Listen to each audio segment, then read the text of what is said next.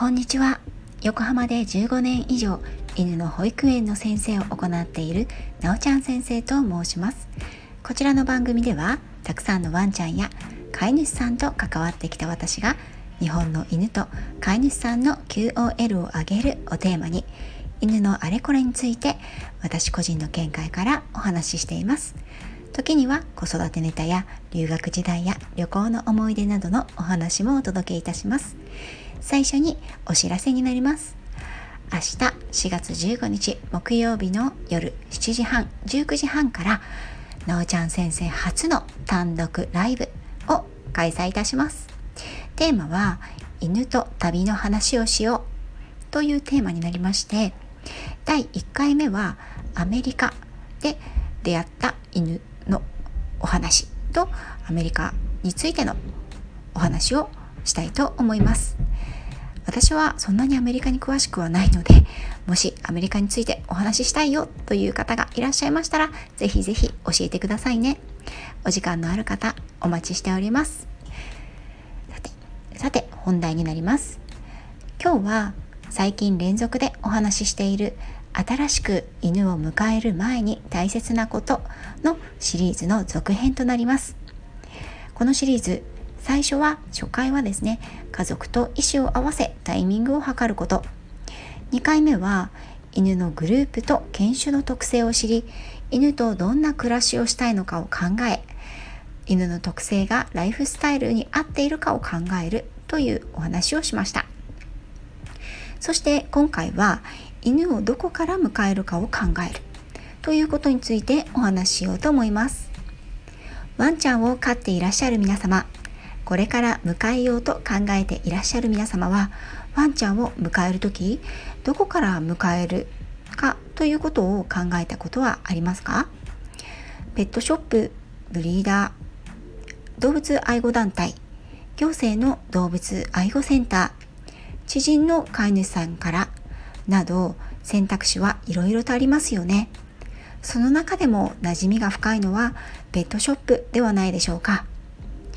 実は意外と知られてないんですけれども日本では犬を迎える際に選択肢の筆頭となるペットショップですが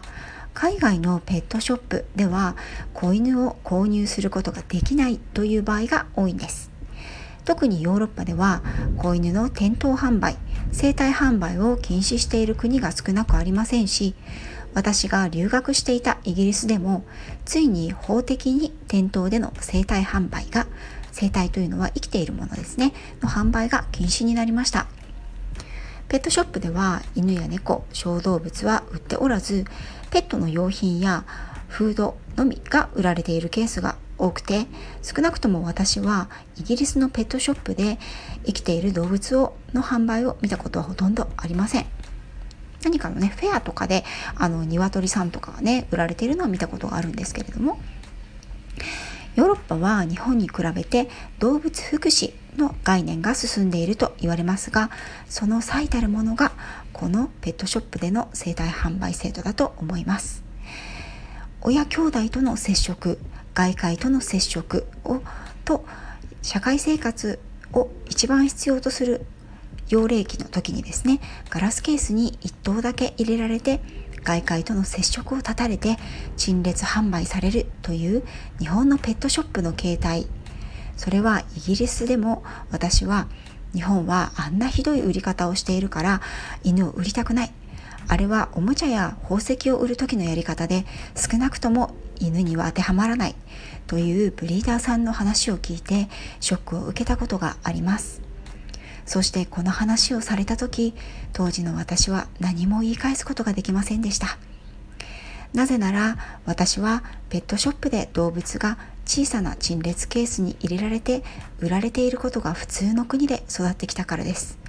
それがいいとか悪いとかその時まで考えたことがなかったんです。知らないということは判断の基準を持たないということです。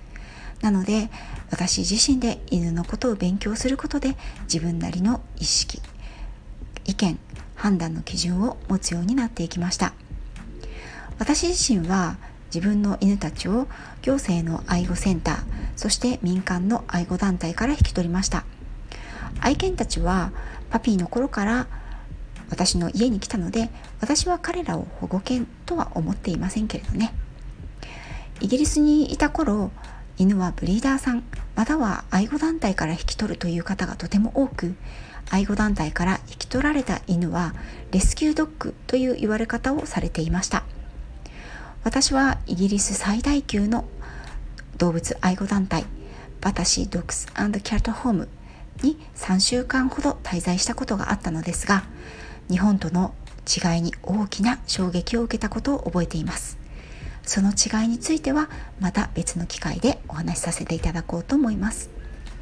ペットショップブリーダー動物愛護団体やセンターそれぞれに特徴があります。まずは以前の配信でもお話しした犬を迎えるタイミングとどんな特徴を持つ犬とどんな暮らしをしたいのかを考えた上でどこから犬を迎えるかをお考えになるといいと思います。トリミングや病院などがついている複合施設がいいのか両親やその犬自身の気質心身ともに健康を重視することがいいのかパピーではなく落ち着いた政権を迎えたいのか。もちろんペットショップブリーダー愛護団体やセンターのそれぞれによっても得意分野はや売り方は違うしメリットやデメリットもあると思います。もし私が本当に初めて犬を飼う飼い主さんにどこから犬を飼うといいですか？と聞かれたらまあ私を勧めると思うんですけれどもさすがにちょっとそれは無理なので勤勉で知識と愛情のあるブリーダーさんとお答えすると思います。日本でも犬の繁殖を生りとされているブリーダーさんはたくさんいらっしゃいます。その中でもご自身の犬に対して我が子と同じように愛情とプライドを持ちあらゆる犬の面について幅広く知識や情報を持たれている方がいらっしゃったらその方から譲り受けられることがいいと思います。そのような方は自分の手塩にかけて育ててきた愛犬を里子に出す時いくつかの条件があると思いますがそれは当然のこと。そしておそらくアフターフォローやケアについても惜しみなくその情報や技術を提供してくれると思います。ぶっちゃけ全分野にかけて素晴らしいブリーダーさんが増えたら私はトレーナーという職種はいらないんじゃないかなと思ってるぐらいです。私がそう思うのはイギリスで出会ったあるブリーダーさんを知ってるからです。そのブリーダーさんは繁殖のことだけではなく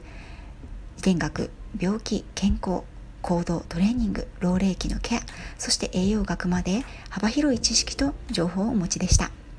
そして自分が認めた飼い主さんでなければどれだけ金額は積まれても犬は売らないと言っていたものです。イギリスのブリーダーさんが全て優秀ということではなくプロ向けの3週間セミナーを受けた時にブリーダーに電話をして無理難題を言っても犬を売ってくれるかどうかという実践ワークをやったこともあったぐらいです。私はペットショップから犬を迎えることが全て悪いということは言いません。イギリス人が言う劣悪な環境で犬を売るということがあっても需要があるから供給があるんだと思います。愛護団体にしてもブリーダーさんにしてもそれだから良いというわけではないと思います。一つアドバイスをさせていただくとすれば犬を新しく迎える時にはなるべく細かいことを販売される方に質問してみてください。丁寧で理解しやすくもしご自身があまり知らない分野であればその分野の専門家を紹介してくれるような方であれば信頼できると思いませんか？ですが質問というのはある程度ご自身に知識がなければ何を質問したらいいのかもわからないものです。大切なのは知識と情報を事前に持つことです。何なら信頼できるのか。自分とパートナーとなるその犬にとって何が最良なのか。その判断基準は事前に知識と情報がないとできないですよね。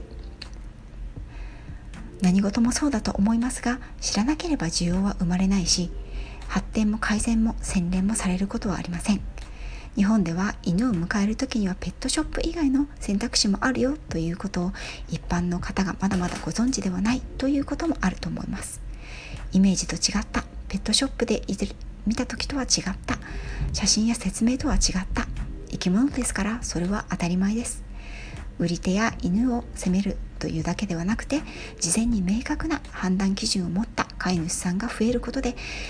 日本には犬を売りたくないと言われない日本が来てほしいなと思っています。知識や情報のある犬の購入者が増えることで自然と劣悪な飼育や繁殖販売は減っていくのではないかなとも思っています。そしてその日が一日でも早く来るようにと私も思っていて微力ながらそれに携わる活動をしていきたいと思っています。最後まで聞いてくださりありがとうございました。あなたとワンちゃんの今日がますます輝くものになりますように。次回もまたよろしくお願いいたします。